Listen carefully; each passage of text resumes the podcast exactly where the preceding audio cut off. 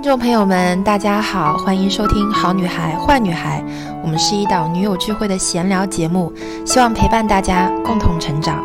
我是 Ellie，我是 Lin，我是西后，我是 Serena。大家好，我们又来到了新一期的《好女孩坏女孩》，我是 Ellie，我是 Lin。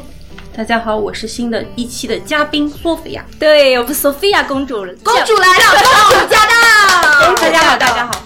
我是索菲亚，对，她是索菲亚公主，是我们呃这个日常闺蜜圈的这个重磅重磅的女友，重磅女友，隐藏女友，对，隐藏女友。但其实大家应该在朋友圈或者一些呃视频上，对 vlog 里面，还是经常会看到我们公主的倩影。那今天我们就非常荣幸的请到了索菲亚公主来到我们新一期的好女孩坏女孩。此处应该有个掌声，有掌声 来。来，公主觉得我们这个播客，你你觉得是一件怎么样的事情呀？非常好，我觉得我身边有很多朋友们，因为听了我们这个好女孩和坏女孩，纷纷都开始说啊，我也想做播客，我要从我的这个视角来谈一谈女孩子。应该怎么样子，在社会该怎么去做？我觉得你们其实是开创了一个让女孩更加，或者说有有有能量，或者有有怎么样的更加愿意去讲的一个一个视角，或者说一个频道，一个影响力啊，对，后对对，这叫影响力，对，更好的一个影响力在这边。是公主是吧？就回答非常的官方。来自公主的认可，来来自公主的认可。好，然后那我觉得大家说啊，索菲亚公主驾到，我们得先让她介绍一下自己，对不对？当然不了解，是的。来，我们先讲讲这个索菲亚公主平常的这个职业或是这个日常是。听到没有？我们公主叹叹气，公主叹气，公主叹气，生活不易，公主叹气，太累了，太辛苦了。呃。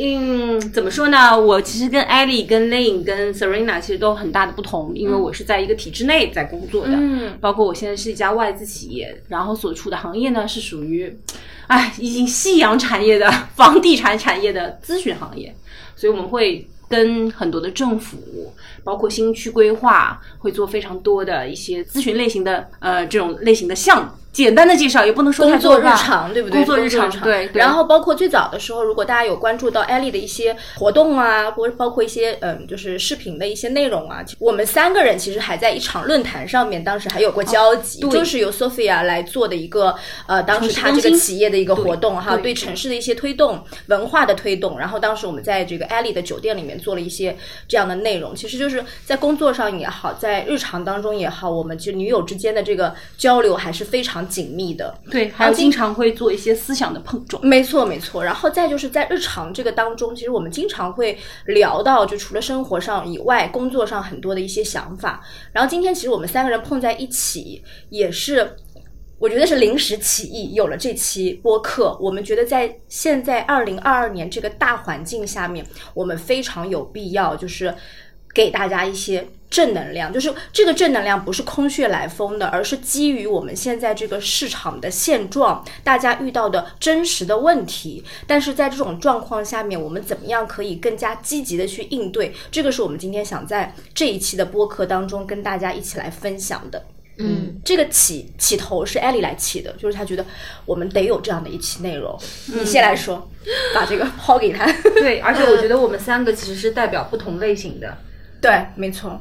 我倒是不觉得这一期会有很多的正能量，虽然我觉得到结尾肯定还是需要有一个升华的一个收尾，但是其实我对当下的这个啊经济环境，包括整一个市场表现是，就因为那天我，然后索呃索菲亚公主还有我妈，就我们三个有了一个非常深度的一个对话。对话，我们一致觉得经济不一定会好，未来的。很长时间，所以这个对企业主，然后对很多的，尤其是呃创业创业者，就不是一个特别好的一个信号。这个是一个我们主观无法去撼动的一个事实。嗯嗯啊，所以我们能够考虑的，我觉得仅仅是在于我们能做什么。嗯，在这样子一个经济下行。的一个环境，疫情的一个环境下面，我们如果要生存下去，我们该怎么做？就是因为你会有很深的无力感，对，而且这件事情是没有经验可以抄的，你去哪里抄？你你你问任何人，我们该怎么做？没有人知道，因为我们这一代人其实是没有经历过的。我在我们成长的这个环境，其实一直是处在一个勇猛、高歌猛进的一个经济的大环境，是的。也就是所谓的顺风牌，你怎么打？嗯。就是是就是在整一个大环境是非常就起量的这个时候，嗯。你可以做你可以做很投机的事情，你可以去你可以去找杠杆，是不是？勇者当前，嗯。都可以起来。嗯。现在是逆风局，嗯。现在是逆风局，不一定有人会打。就是我觉得会打的人都是我们的长辈，嗯就是没有经验可以抄的。嗯所以我我我觉得就是当下，呃，我们在一起探讨很多的都是在于说，那我们怎么办啊、我们怎么做？就呃，像我们服装产业其实受冲击是巨大的。现在大家都在调侃说，现在淘宝是怎么样？是有现货是犯法吗？我可以告诉大家，不是的。但是我们做不起现货了，嗯我们囤不起这个货，我们囤不起这个货。就是工厂，它现在不会接小批次的单子了。嗯，没错，第二，呃，工厂现在限电非常的严重，是呃，限电严重的情况下，产量是急剧的下滑的，就现在排单是非常厉害的。嗯然后，呃，虽然对消费者来讲是一件呃体验感不是很好的事情，但是我觉得我我也需要为同行证明，就是不是我们不愿意，我们以前也是呃会。下单，我们自己做现货囤好，然后再上架，然后再卖，正常的一个流程，对不对？那现在我们我我们没有办法做这个事情了。所以现在发货发的慢，所以现在，所以现在发货不是发货发的慢，嗯是因为我们现在必须要确保有订单的情况下，我们才能拿去做货。哦，所以这个整个时间被拉长了。哦，时间周期拉的会很长。对，，因为我们像 BQ，我们以前也是全现货的，嗯，我们就只卖现货，对吧？对。那这时候我可以谈一下消费者的感受，然后买到现货的时候很开心。对，是很开心的，嗯嗯嗯因为比如说你进我直播间，对吧？你进我直播间，呃，你你拍下这个这个链接，秒发，然后我们都是秒发的，秒发你第二天、第三天就能收到，超爽是的非常嗯爽，对对吗？我们也希望我们的消费者爽，嗯爽了我们才能够有好的口碑。难道这不是我们商家要的事情吗？是的，我们现在没有这个能力做到，嗯没有这个能力做到，所以呃才会出现预售、预售链接。嗯所以这个就是在当下的经济环境下面，商家在保全自己，在拯救我我们想要活下来的一个手段。嗯嗯嗯，不是说我们不愿意，这个是我们为了活下去。是一种自救，这个是一种自救，嗯。所以我们也我我也想要为我的同行，为我们服装行业去发这个声，不是我们不愿意，我们是想要做现货的，现在大家没有这个能力，嗯。因为我们如果有大批量的库存的话，嗯。在现在的这个经济环境下面，就是一个死字，嗯，就是死，非常冒险的一个行为。冒的险太大了，嗯没有这个现金流做这个事情了，已经、嗯没办法。哎，那我能问一下吗？就是现在的整体的，比如说你有了预售，就有了订单，然后再到工厂里面去制作，它的周期会变长吗？因为经济的这个情况、疫情当然会的情况也会有变长。我就说这一点，限电，限电这件事情，限电是什么意思？嗯，你机器开不起来，没电了。哦，它一周什么叫限电？嗯什么叫限电？限电就是规定的工厂啊，每天只能工作多长时多少间时间，然后如果限电的话，它就没有办法大批量的去排单了，嗯所以我们等待周期变长了。嗯这个是工厂也非常无奈的一件事情，嗯非常非常无奈。所以就是这个，就是呃，我我们说起来，什么叫经济下行？这这四个字可能对大家来讲非常陌生，但是你在淘宝上面看到预售链接，你你这两者之间是没有任何连接的，你你不会把它想到一起去。嗯什么叫经济下行？到颗粒度很小的时候，就是会影响你，影响到什么？影响到你的购买体验，嗯影响到我们的产品的一个整个一个周期。嗯那那就进入恶性循环了呀。嗯所以，所以这个就是我我觉得不仅仅是我们服装行业，任何的嗯各行各业吧，我觉得嗯各行各业现在受到的冲击。那那比如说我们做的酒店，那冲击就更大了，我都不愿意，嗯我都不想说了。是是，对，就说起来，你会心里面有非常多的怨恨，嗯你心里面有非常多的不满，嗯但是这些不满，嗯你要冲着谁说这是你的错？这个你你抠不出来，嗯嗯，所以你你就是在打一个。就是往空气里面挥拳，对然后是很无力的，就是这种无力感是，是在棉花中打拳头，对对始终都没有感觉，，对，没有感觉，你你因为没有人帮，没没有没有人能救得了你，没有人能救得了你。这个大环境下面，嗯，酒店不好做，餐饮不好做，实体行业全 全面崩塌。是的我们就不说上海了，是不是？就是我觉得各行各业。你你要告诉我说，在当下的这个经济环境里面，你做的呃非常的辉煌啊、然后你是逆风而上，嗯嗯，我觉得多少是有一些水分在里面的。嗯嗯啊，多少是有一些水分在里面的。你你要在我面前说这个话，我会非常的警惕。嗯，我有一定会生气，我不会生气，我会非常的警惕、哦啊，我会非常的警惕。嗯。但是我觉得也也不排除有人有这个能力嗯。打好逆风牌，嗯然后有人有这个能力能够在这个行呃在这样子一个大环境能够起死回生，嗯。然后可能会。逆风翻盘什么的，嗯我我觉得我现在没有这个能力，我现在有能力的就是保住我的企业，让它活下来。嗯嗯啊嗯，这个就是我想说的，非常实际我我我嗯。现在不求呃，就是有多厉害的业绩，嗯。但是我觉得我要呃拿出整心来养我的团队，嗯。嗯。对吧？就算是疫情期间怎么样，我能够三个月的工资我能发得出来，嗯。工厂不拖欠他们的货款，嗯，然后我的消费者不拖欠他们的货货货物，对，我觉得我对得起天地良心，OK 了。够了，对的，可以了。嗯嗯，我觉得我做企业主就就我现在只能做到这个份上，你要我再多做一步，我不一定有这个能力。嗯是的，非常现实的一个嗯。解决方案是。就就是活下来，然后在这个生死边缘里面，尽量多向生这个词嗯。靠拢靠拢，嗯，就是求生欲满满，嗯然后不断的把自己的这个环节，为什么我不断的做直播？你直播就是现在整一个能够提高团队和我个体的一个效能最好的手段。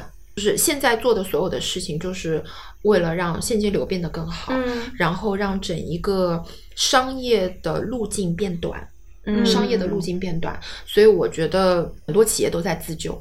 是的，没嗯错。所以希望大家如果在你你在看到一些企业在玩一些不同的玩法，嗯。或者说你看到他好像现在做的事情跟以前不一样，嗯不要去诟病他，嗯不要去是。指指指点点。我觉得现在很多企业比大家想象中要艰难很多。对，难得就我真的很困难，所以我觉得大家就是作为消费者，嗯、就是如果是你自己喜欢的品牌，在这样子的一个环境下面，你能支持你就支持，嗯就就这么简单。是我觉得就是我跟着跟着 Ellie 这个话题讲啊，嗯就是因为我们俩有一点相似，就是都是属于电商的这个品牌和行业嘛。但我的这个领域呢，算是在食品的这个领域当中，因为我是茶饮类目，茶包啊、奶茶、冲泡类型的这个饮品啊这个类目当中的。那么我们这个领域不同，但是我比如说我我我回想自己的这个今年的一个变化。哎，最大的一个变化，刚刚讲到供应链，我的原料上涨了百分之五十到六十，疯掉，真的哪，当我而且我是通过这一次，因为我以前是属于那种，就可能颗粒做的比较粗，OK，差不多，反正每年都是这个报价嘛，我们就做货嘛，对吧？我我是我们是必须要囤货的，哎，你我喝一杯奶茶，我还要等你一个月做货，不可能，不跟衣服是不一样的。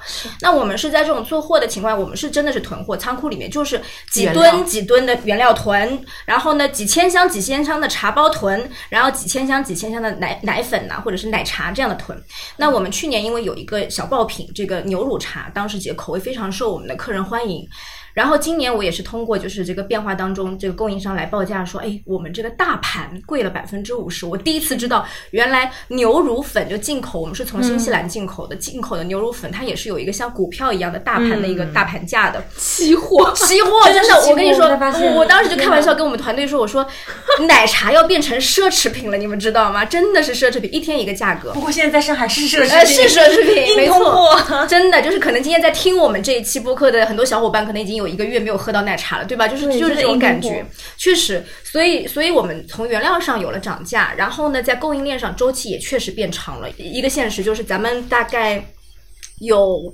呃，我们有比如说两到三个不同的供应链的工厂跟我说，他们的这个工厂被封了，或者是员工对接的员工，然后在这个呃居家了，所以整一个的对接的过程呢，生产的过程呢，它也被拉长了。所以就是各种各样的情况，我我我觉得在这个大环境当中是没有人可以独善其身的，没有没有，所以这个也是非常现实的。大家对于自己，然后还有一点就是刚刚艾丽讲说，哎，如果你看到很多品牌在做一些自救的行为、不一样的事情，对，不要诟病他。我自己啊，就是。现在你看我今年一天要发多少条朋友圈，就是我不再拒拒绝，或者说不再是吝啬，说哦，我好像不要发这个，不要发那个，然后就是我我自己都会觉得说，今年对我来说是一个突破的一年，突破既是突破，又是一个清零的过程。嗯嗯，我希望今年是一个。咱们大环境没有给你流量，我们自己可以给自己流量，是这样的一个年份。所以，我们很多的内容、很多的做法、很多的方式，我们从自己身上去抓嘛。我们能给的内容，我们能够维护到的客人，我们自己去维护。对，这个是我今年的一个变化。哦，嗯，我只想说一个一个例子。是我身边的例子。嗯，我一个同学原来是做互联网的，嗯，就是个码农。码农，嗯，然后他在去年的时候突然自己做了方向性的转变，他开始做食品行业了。嗯，做的是什么呢？做的是预制菜。嗯，哦，预制菜，预制菜，说是一个很好的一个，对，是个男孩，我都没有想到他会去做这个。他是一个码农啊，嗯嗯，我无法去理解一个男孩子去做的预制菜。嗯，然后他可能在里面的食品行业里面看到了这个未来的生机。是，然后他在今年的疫情时间。然后就其实是爆单了，应该算是风口上的猪吧？对对对，应该是这种类型。对的。然后他是在整个苏州那边拿了所有的供应商，就是从食品端头去拿，就是养猪场。他说他现在要去跑养猪场，要去跑什么鱼塘，然后这是供应链嘛。然后他把这个预制菜所有的菜品做出来之后，现在是往上海疫情嘛，就往上海去发。大概八个菜收费是在一百九十多块钱，嗯，然后现在就是卖疯掉的状态，啊，就真的是因为疫情。他说年轻人是现在越来越不喜欢做菜了，没错。但是呢，他又希希望未来可以在家里面再吃上这些，就是你稍微捣鼓一下啊，稍微弄一下，还是愿愿意在家吃饭的，所以他去做的预制餐。嗯，但我不知道他这个流量未来会能走多远。但现在确实是非常好，对，现在是非常好。我觉得这是他自己做出来的改变，嗯，因为他是互联网思维，嗯，所以他觉得这个事情是可以往下继续推下去的。那我们其实也没有太多对这方面不是很了解，所以我就只知道只知道今年在原材料上面是确实是非常非常的紧张。那那我再顺着公主的这个 topic 再说下去，就是我觉得今年大家。呃，就是因为大环境不好，然后就是因为疫情，然后很多人呃被迫居家隔离，意识到线上这件事情，流量这件事情和流量的重要性。我觉得其实流量对所有的企业来讲一直是一个困局嘛。我觉得这个这个一直是一个最大的一个问题。但是线上这件事情是这两年大家才慢慢慢意识到的，或者说以前啊没有转的那么的。迅速，我有几个朋友，他们是做教培行业的，呃，有有几位就是非常有前瞻性，在看到这个局势的时候，就是呃，企业大转型，嗯，全部转线上，嗯，依托直播平台，然后依托这个线上的这个社群，嗯，啊，把企业大转型，嗯，也有在观望没有转的，嗯，所以。这个在战略上面，其实对线上这件事情的重视程度，其实我觉得大概率的决定了这家企业以后的一个规模和方向。嗯，所以我觉得现在再不转线上，我觉得不大有可能了。嗯。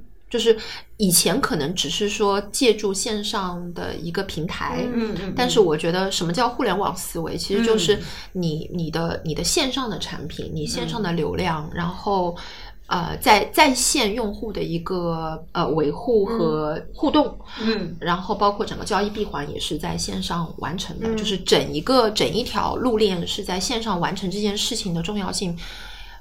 就 it's vital，嗯，就它是生死存亡的一件事情，不是说哦，我们只是借助线上的一个平台，然后呃多渠道分发这样。我知道，就是要更深入，更深入，比以往都更深入。然后，然后其实今年其实还有一个点呢，对于即使已经很多在做线上产品的人来说，但是我觉得艾丽刚刚讲的是属于那种没有实体的货品的，比如说我是知识类的，或者说我是分享课程类的这种，会可能稍微好一些。但如果你是有线上产品的这一类，物流的影响非常非常大。对，今年像我们的后台，可能每天要挂几百个订单在那边，是发不出去的地方。我们也是，对对对，都订单都是积压的。对对对，积压，然后因为物流物流整个每天给你的清单出不了，哇，这个区那个区越来越多，其实也一样。就是我说那个做预制菜的这个同学也是，他们把所有的仓不是都在上海吗？都没有解封，他从江苏到上海要经过无数一个 叫什么大巴的那个货运站是吧？检验站都被贴了封条，到了上海之后就没有办法进去。那上海的仓又被封掉之后，他等于说他的预制菜整在在冷藏柜里面就一直放着，但是它是有货的。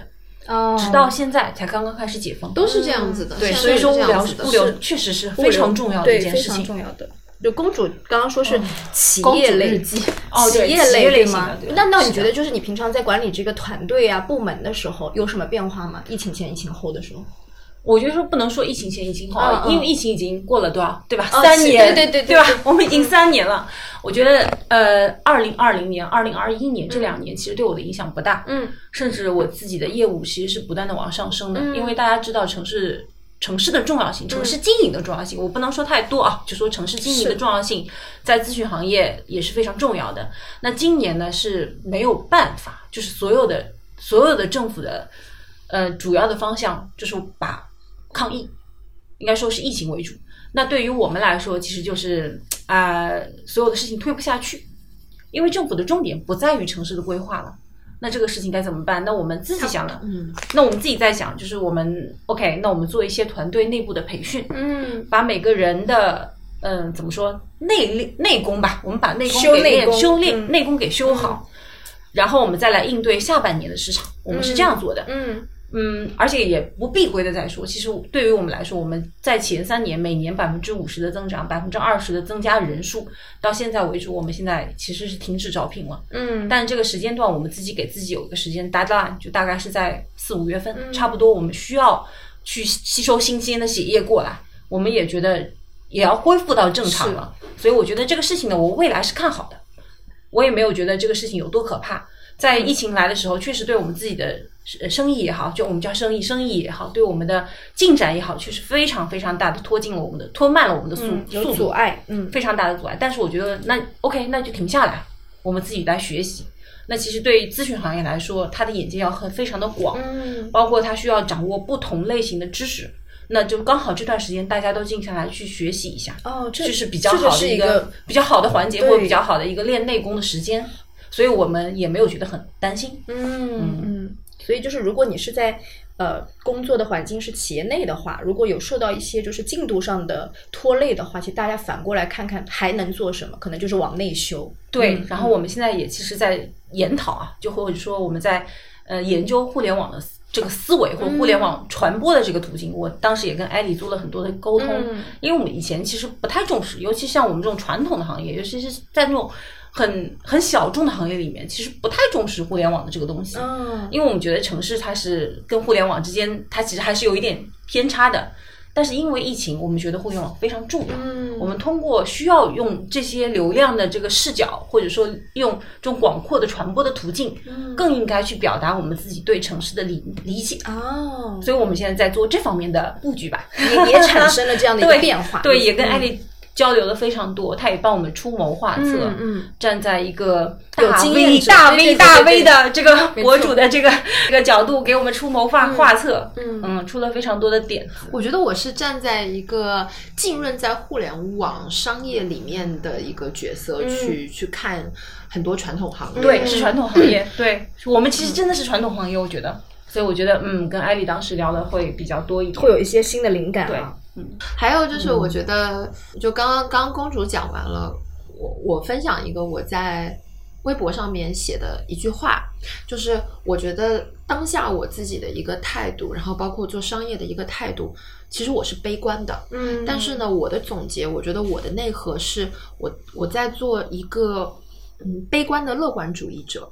那悲观的乐观主义者，意思是我在商业上面我会去设想最坏的一个。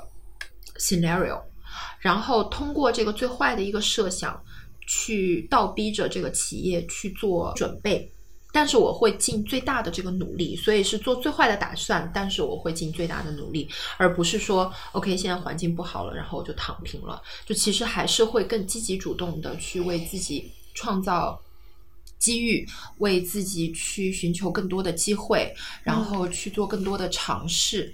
啊，内核还是乐观的，但是我觉得我做做事情的话，我觉得还是不会把事情想得太。轻松，嗯，就在接受现实的情况下去做一些积极的对应啊，积极的对应，所以这个叫呃悲观的乐观主义，是是。哦，我还能再分享一个当然，我觉得在企业里面，就是尤其是对于我们企业来说，现在不是很多事情都停下来了吗？那我开始关注员工的身心健康哦，然后我每周带他们去跑步，嗯，他们都很炸，因为所有人以前都是坐在那里的嘛，就。不关注自己的身体健康，那我现在每周带他们去跑两次五公里，然后每个季度我们会有一个一个考核，一个 KPI，就比如说我在三一个月一个季度里面，我必须要减下来多少斤，嗯，我必须要跑多少次步，嗯，然后必须要读多少多少本书，然后我们要内部去做分享，那其实就是更关注自己的内心和健康，是的，是的，这是我们最大的改变。然后现在每天就也不是每天啊，就每周我们有羽毛球，我们有游泳。我们有跑步，我们有普拉提，这个算不算是因祸得福的一部分？对，所以所有的人都动起来了，然后我们的团队现在的。大家身材都非常的好，这是好的吗？我觉得应该算非常好的。是好事，是好事。就是我们刚刚还在说，就除了是现实当中工作是一部分以外，其实生活当中大家都发生了一些改变。今年，然后包括邻里之间的关系也是前所未有的亲密啊！就是大家以物换物啊，你有什么东西，我有什么东西，大家你没有的来找我，找我，我有的我来提供给你，分享给你，这样的一种邻里关系，大概是以前是我们。小的时候才有的，对，因为这次疫情嘛，我觉得而且包括拉近了人和人之间的距离。没错，而且包括很多小朋友，因为可能片区的封管不能上课啊，嗯，哇，小朋友困在家里，肯定需要一些交流或者玩伴嘛，那时候邻里关系也会更加亲密。对，对的，对，所以今年其实变化还是蛮大的，嗯。特别好，我嗯，我给大家推荐一本书，好吧？因为就在我手边。好啊，因为我我好多粉丝每次都会问我要书单，但其实呢，我书是买的挺多的，但看的特别慢。呃，我给大家推荐的这本书叫做《轻松主义》，叫 Effortless。然后它里面有一个概念，我还蛮呃，就是我觉得大家会喜欢的，就是因为你看有时候。就我很多粉丝会说啊，好像看我工作，好像觉得很轻松啊，很很怎么怎么怎么样。就我觉得这本书也是蛮代表我的一个，就是算工作哲学吧。嗯嗯，它里面有一段，我忘了在哪里了。他他的意思就是说，把快邀请快乐进入到你的工作中。嗯哦，邀请快乐就是呃，也可以你把它理解成奖励，也可以理解成为自己营造。氛围更好的工作的环境，或者是让自己的周围的人变得更开心。嗯，对，所以这本书还是挺不错的，很推荐大家看，叫《Effortless 轻松主义》，然后呃，作者是 Greg McNeil。轻松主义，嗯，Make it easier to do what matters most。嗯，这本书还不错的，它是不是有很多测试？呃，它有很多的案例，有很多的故事，啊，这种读起来会非常的，就是就是有有那个代入感。代入对，这本书是很轻松的，就是翻一翻就翻好了。好，嗯。然后刚刚讲到轻松主义，我想要引用李银河说过的一句话啊，就是中国著名的那个女性的性学家的这个专家李银河，她说她说的话是：幸福的人都是为自己创造了可爱的小环境的人。所以，在这个大环境还不够理想的状况下面，大家要学会为自己创造可爱的小环境，这个非常重要。你跟谁在一起，你在做什么事，这就是你。对，哇，好棒！有掌声啊！然后，我觉得我我还特别想分享啊，一个就是我之前其实也记过一个小的一个随笔啊，记在我自己那个电子的笔记里面。嗯，我把它找出来啊，就是特别想在今天这一期当中跟大家来分享的是。嗯，我觉得就是这创业的这几年当中来，其实我们在二零一七年的时候，理查德是参加过那个淘宝造物节，那期是非常隆重的一期，而且就是在西湖边的那期吗？西湖边那期之前在一期，我们连续参加了三次，其实。然后呢，那那一期二零一七年的时候是第一次，好像是类似于面向全社会，让大家有一个非常大的。曝光率，然后包括那期来一个数据证明啊，就是我们。新新申请了一家店铺去参加这个活动，然后呢，在短短的四天还是五天的那个展期当中，就聚集了五万粉丝，所以流量真的，你到现在是不可能得到这个流量的。但是当时非常悲伤的一件事情，就是年前的时候跟业内的朋友聊天，他们就说那一年我们拍过一张大合照，就是在全国各地那么多参展的百位就是商家当中，好像只剩下你们和。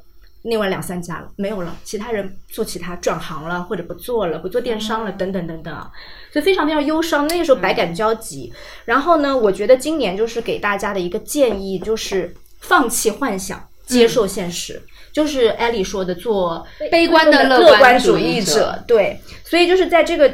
这个契机之下，我想跟大家喊话的啊，就是我们如果是不管你在做什么，我们要做保持初心的人。然后像我们是自己创业的人，或者像 Sophia 是带领团队做管理的人，那我们更加要调动起自己的这个能量，带领能够一起打仗的人去走出困境。我们要做的事情是什么？其实很简单，就是回到创业或者做事业的第一天，我们用心做产品，用心去跟消费者交流，就是这么简单，而且。我我觉得今天应该改成我们非常笃定这件事可以做到。